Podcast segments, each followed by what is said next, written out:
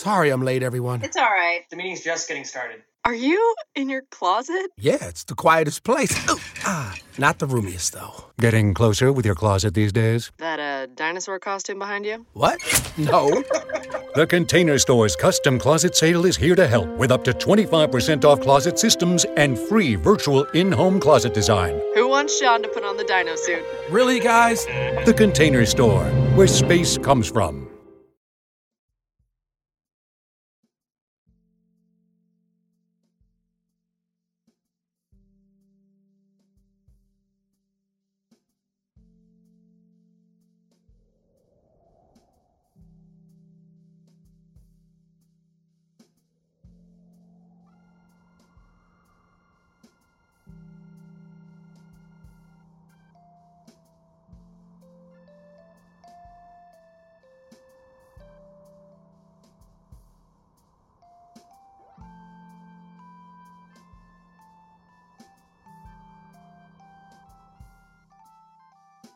Esta es la sesión número 14 del curso Derecho Constitucional 2 de la Universidad Alberto Hurtado. Vamos a tratar la segunda parte del capítulo 6 del libro Hacia una teoría analítica del derecho del profesor Paolo Comanducci. Retomamos al inicio de la página 83.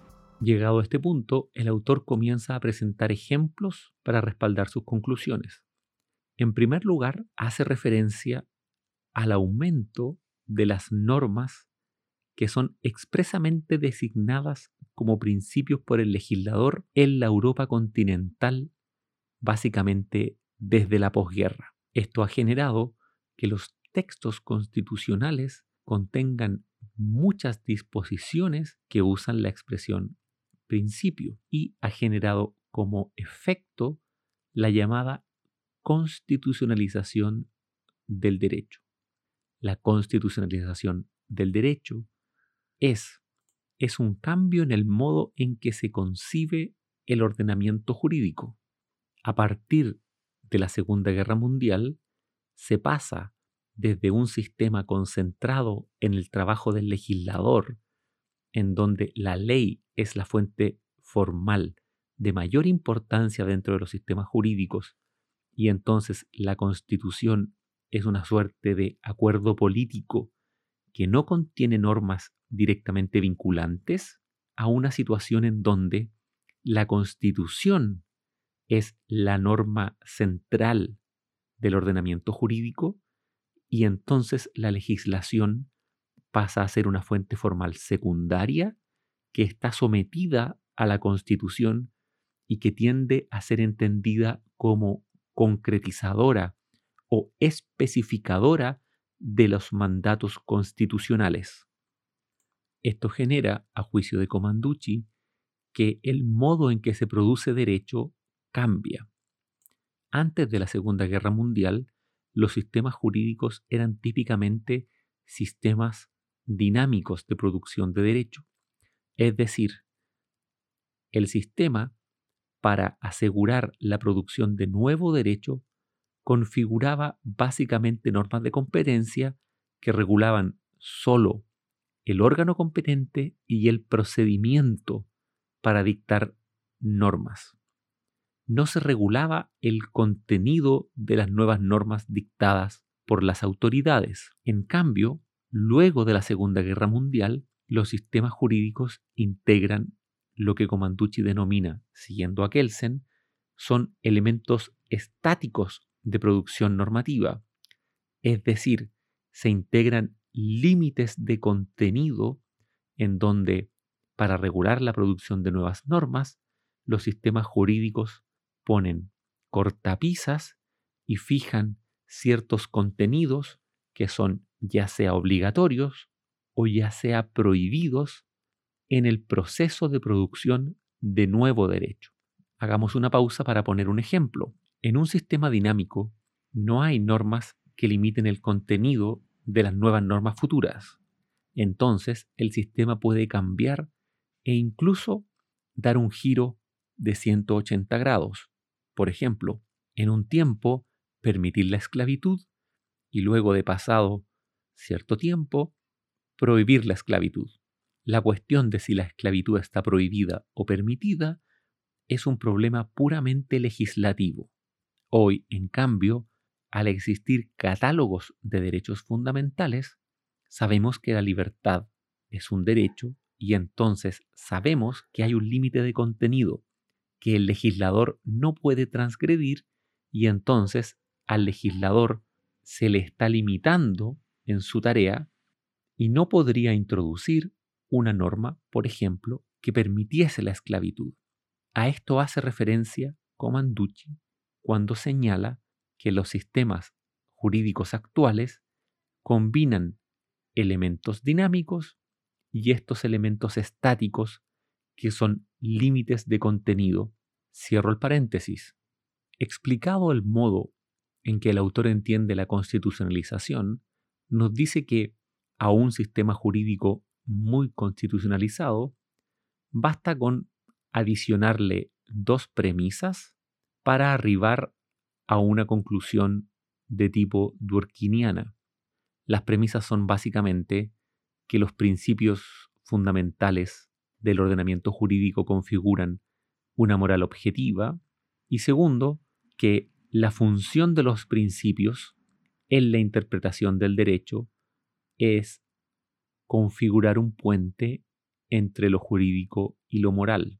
Si esto es así, nos dice Comanducci, es verdad que la indeterminación del derecho tiende a desaparecer, porque si los principios son normas que guían al juez en el trabajo de interpretación, y además los principios son una moral objetiva, en todos los casos los jueces pueden llegar a encontrar una respuesta correcta y única que es la mejor solución posible para ese caso.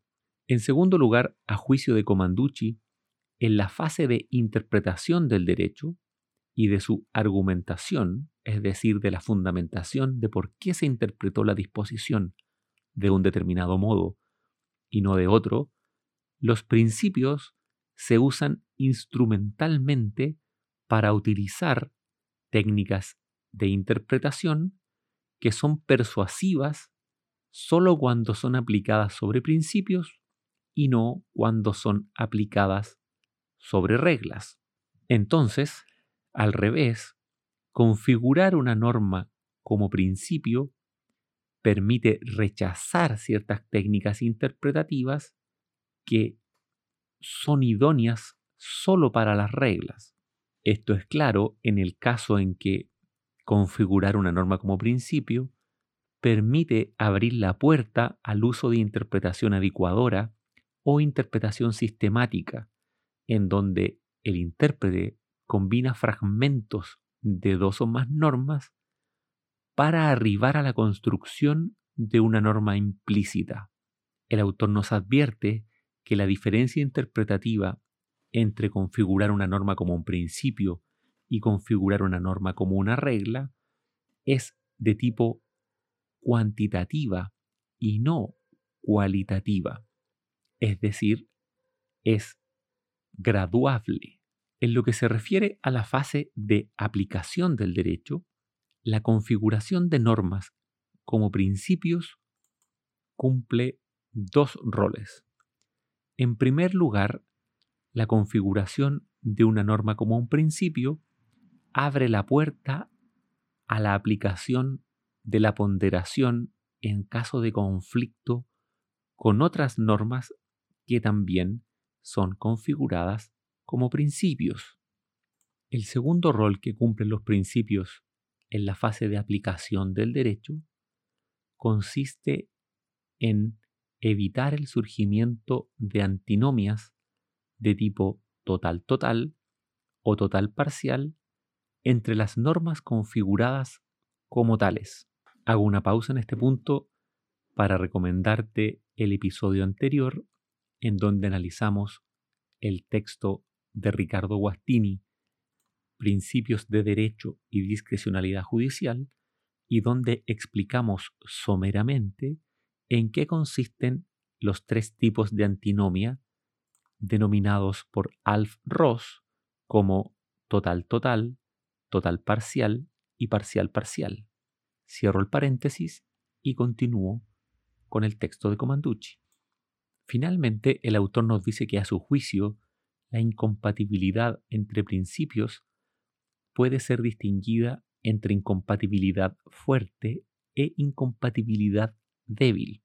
Existiría una incompatibilidad fuerte si los dos principios son opuestos en el sentido que no es posible brindar una justificación coherente de ambos porque, por ejemplo, no integran un mismo sistema ético, moral o jurídico, mientras que existiría una incompatibilidad débil si los dos principios que entran en conflicto son divergentes en el sentido de que las consecuencias de su aplicación práctica son a veces contradictorias entre sí. Ejemplo de una incompatibilidad débil podría ser el conflicto entre el principio de libertad propio del liberalismo y el principio de solidaridad propio del comunitarismo. Ambos principios pertenecen a dos teorías éticas diversas y entonces no pueden ser reunidos bajo un único o bajo el mismo sistema ético. Un ejemplo de una incompatibilidad de principios débil sería el caso de los conflictos entre principios o normas constitucionales que integran el catálogo de derechos fundamentales. Entonces, el conflicto entre la libertad de expresión y, por ejemplo, el respeto a la autoridad es un conflicto de este tipo si ambas normas son configuradas como principios. En el siguiente punto, Comanducci trata el problema de la fuente de los principios jurídicos y el problema de la clasificación de los principios jurídicos. En relación a la fuente de los principios jurídicos, Comanducci nos dice que para la teoría vulgata positivista, podríamos decir para la teoría mainstream del positivismo, el problema de las fuentes no es importante en relación a los principios.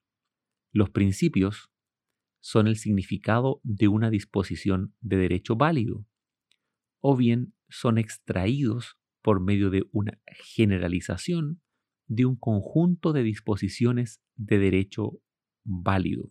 De este modo, no está en peligro la tesis de las fuentes sociales que es característica del positivismo jurídico.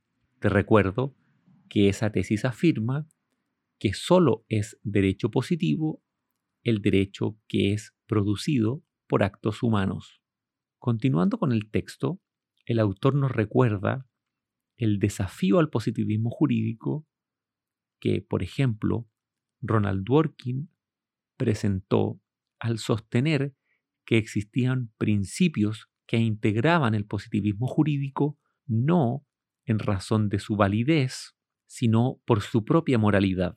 De acuerdo a esta crítica al positivismo jurídico, en primer lugar, el derecho se conecta con la moral porque los principios generan un puente entre estos dos mundos. En segundo lugar, el positivismo jurídico resulta ser una tesis insuficiente desde esta perspectiva porque no es capaz de dar cuenta de un importante fenómeno normativo, esto es, la existencia o el uso de principios jurídicos que carecen de sustento en disposiciones normativas de derecho válido, en términos más coloquiales, de principios implícitos no expresados en ninguna disposición, que parecen ser parte de una moral objetiva.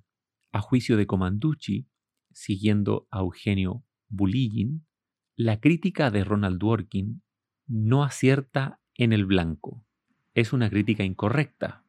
La crítica es incorrecta porque a juicio de Comanducci, el positivismo jurídico metodológico, el buen positivismo jurídico, no la versión vulgata o mainstream del positivismo, defiende una tesis completamente diversa a la que Dworkin cree. A juicio de Comanducci, la única tesis que el positivismo metodológico defiende es aquella que afirma que la teoría jurídica debe estar desprovista de moral y esto no dice nada en relación a si el sistema jurídico está conectado o no con la moral. Siguiendo a Kelsen, el positivismo metodológico postula una idea sobre la identificación del derecho. Identificar el derecho desde el punto de vista teórico es posible con independencia de usar criterios morales.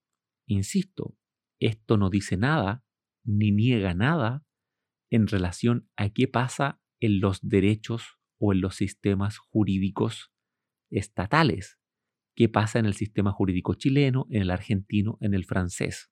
Es solo una tesis metodológica, una tesis dirigida al modo en que se debe hacer teoría del derecho, es decir, al modo en que se debe describir el funcionamiento del derecho. Nada más que eso. Entonces, dice Comanducci, no hay ningún problema en observar la práctica de los operadores del derecho y observar que muchas veces los jueces ordinarios o el Tribunal Constitucional usan o recurren a principios morales para resolver casos concretos.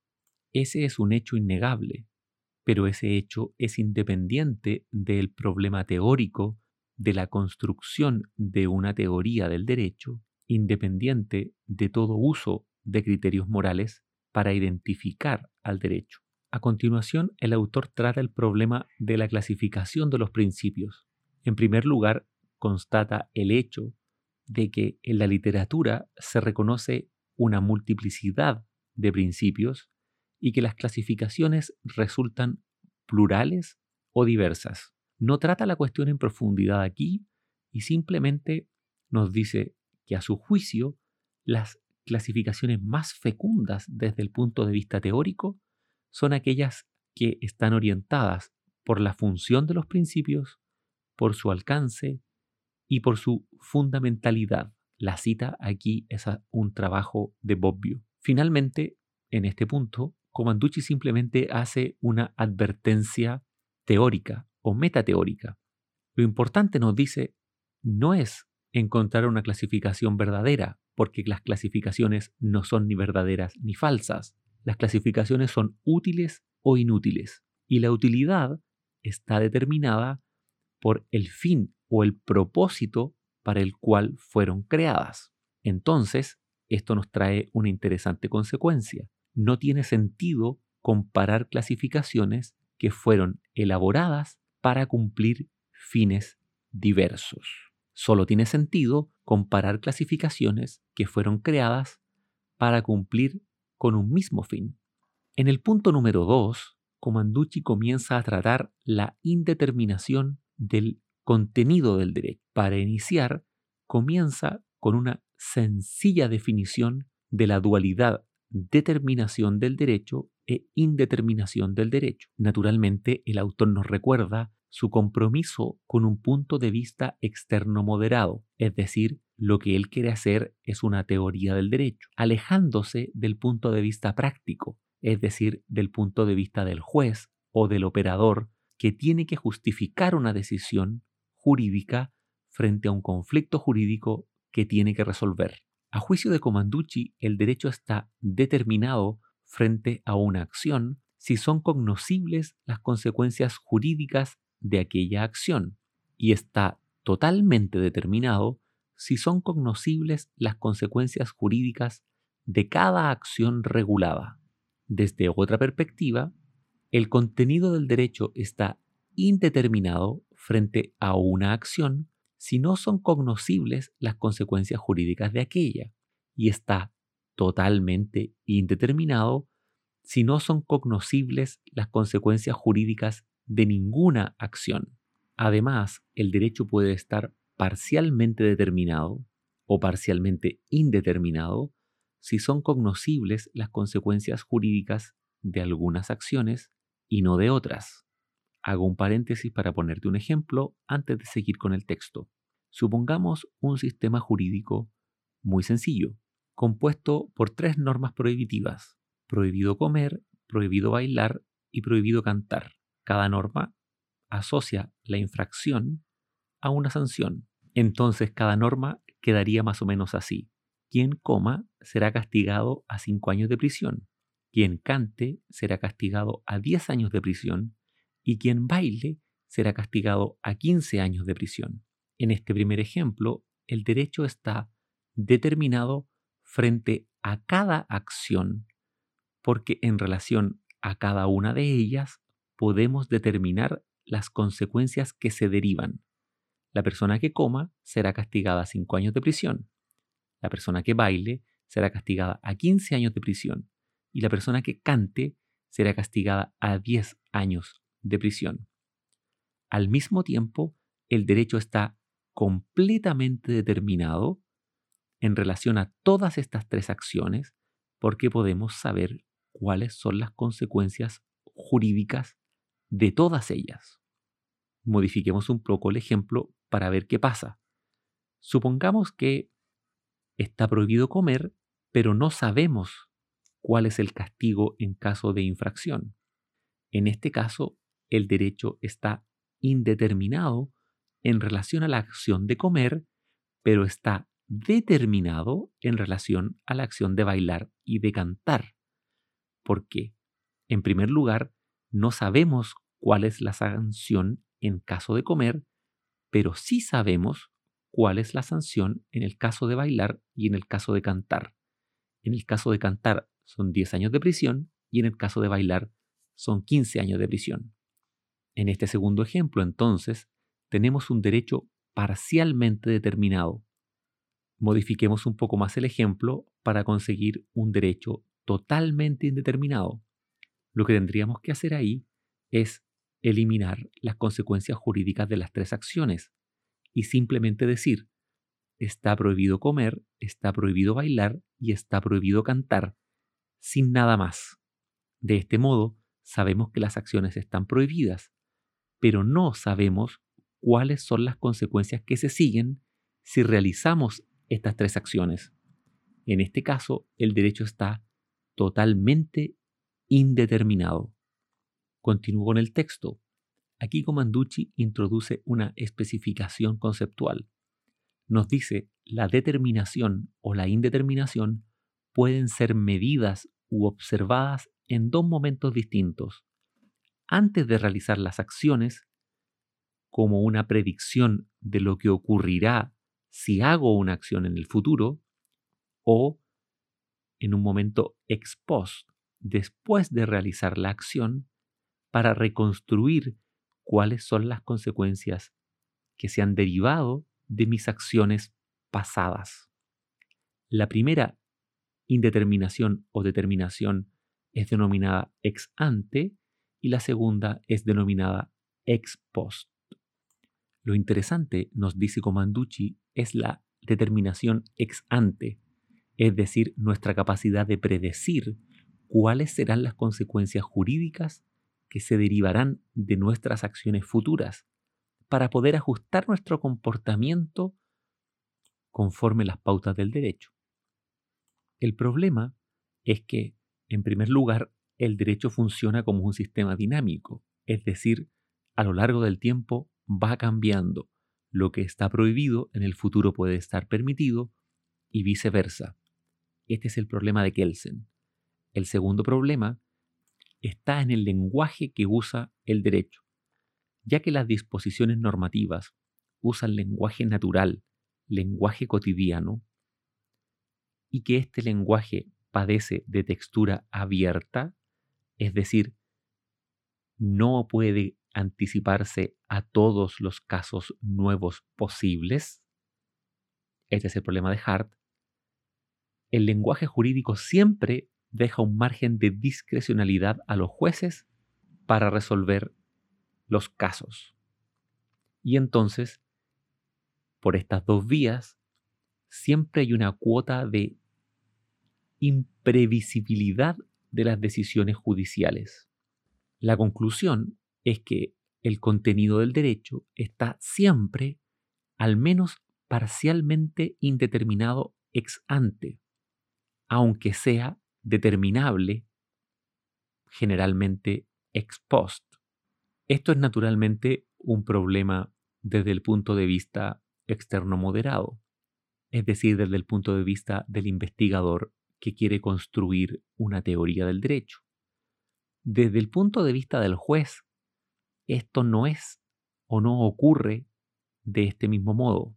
Desde el punto de vista del juez, el derecho no solo es determinable, sino que además debe ser determinable.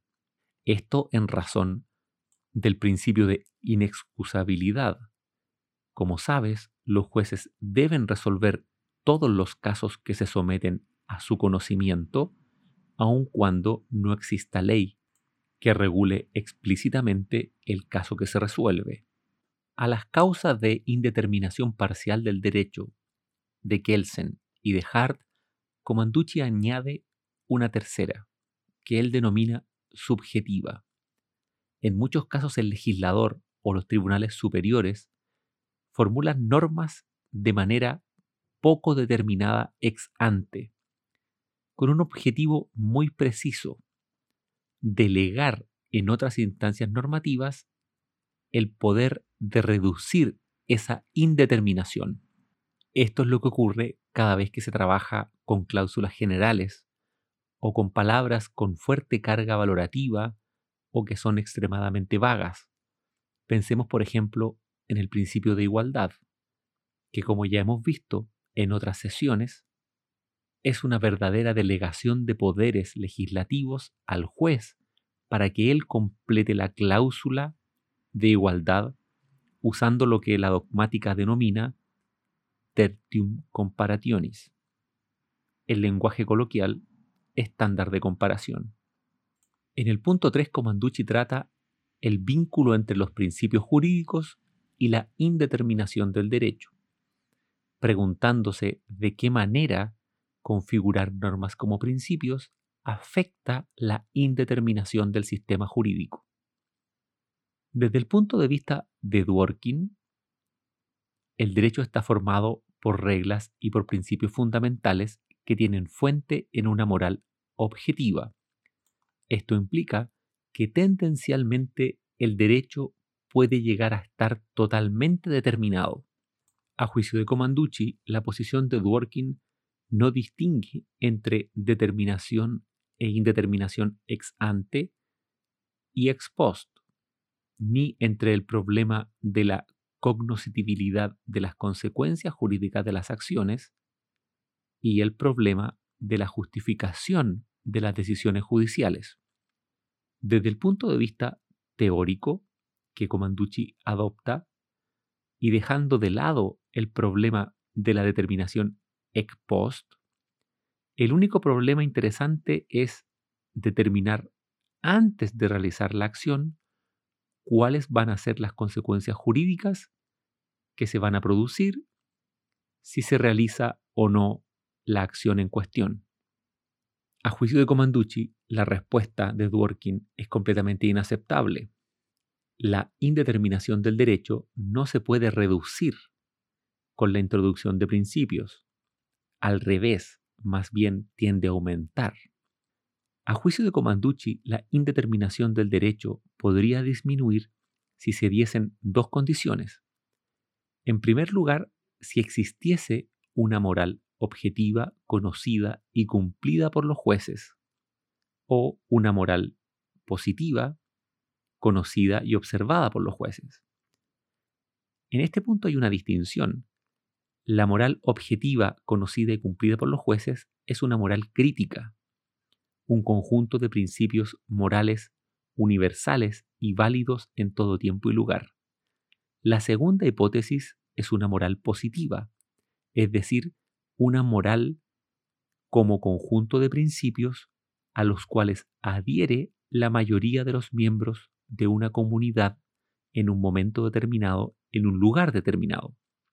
La segunda condición que Comanducci nos pone para que la indeterminación del derecho resulte reducida es que los jueces observasen siempre las directivas que Dworkin o Alexi imponen para integrar el derecho con la moral, de tal manera de que el razonamiento judicial sea muy estable y muy homogéneo.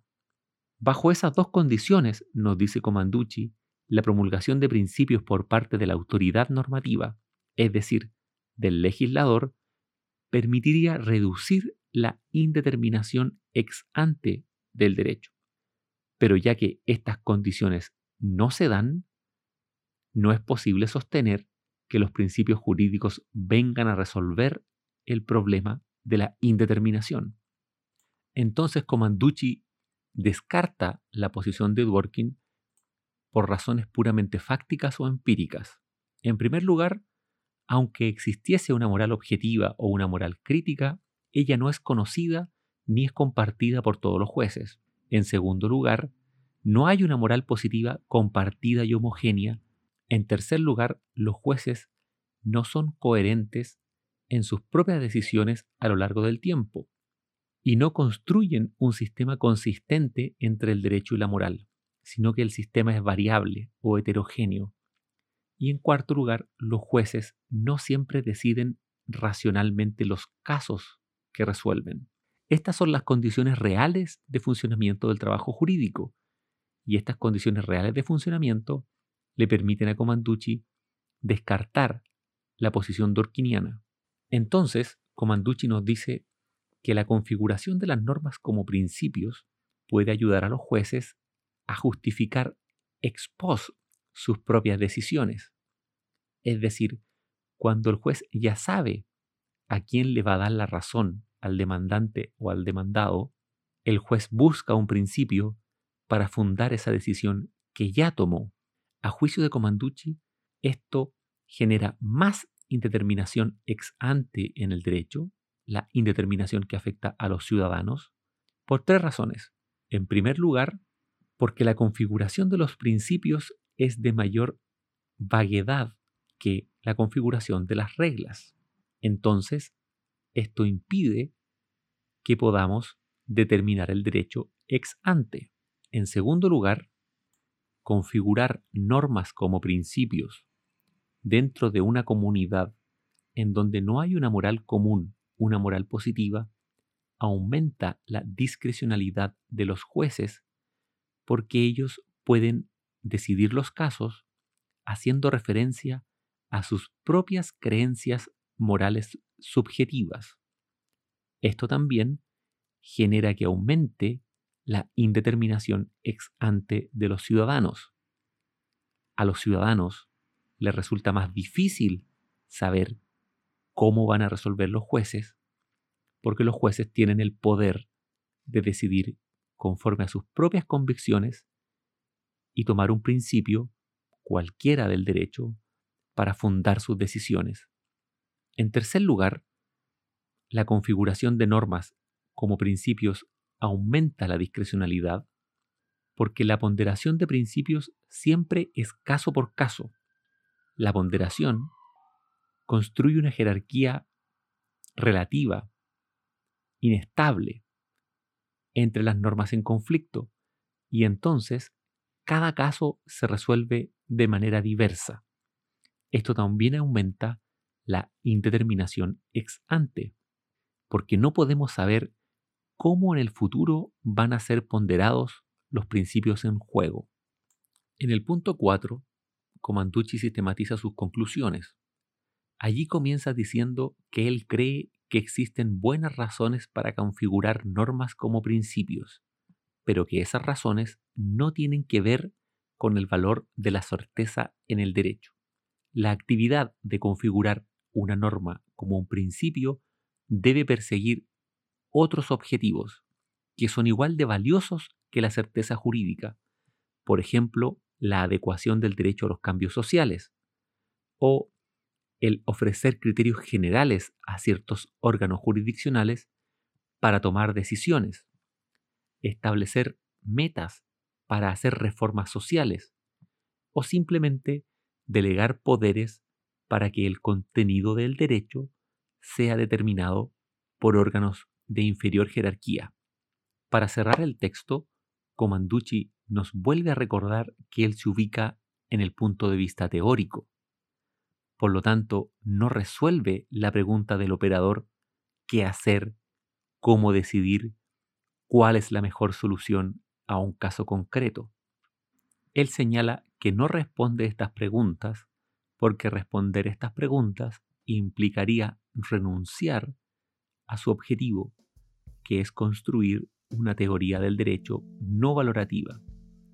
Y entonces nos dice que, renunciando a este objetivo, se puede garantizar este propósito teórico, mientras que las teorías del derecho que ofrecen soluciones prácticas y que intentan darle insumos al juez para resolver mejor los casos que se le presentan, lo que terminan haciendo es una cosa diversa a una teoría del derecho. Estas teorías que presentan soluciones prácticas son en realidad discursos de política jurídica disfrazados de teoría. Hemos finalizado el análisis del capítulo 6 del libro Hacia una teoría analítica del derecho del profesor Paolo Comanducci. Te recuerdo que esta sesión y todas las anteriores están disponibles en el campus del curso. Además, puedes descargarlas desde www.spreaker.com. No te olvides de traer tus dudas y preguntas a las sesiones que hacemos en Zoom una vez por semana. Sin mucho más que decir, espero que te cuides en esta cuarentena, que te quedes en casa y te deseo que estés bien en esta semana. Te dejo un abrazo. Chau, chau, chau,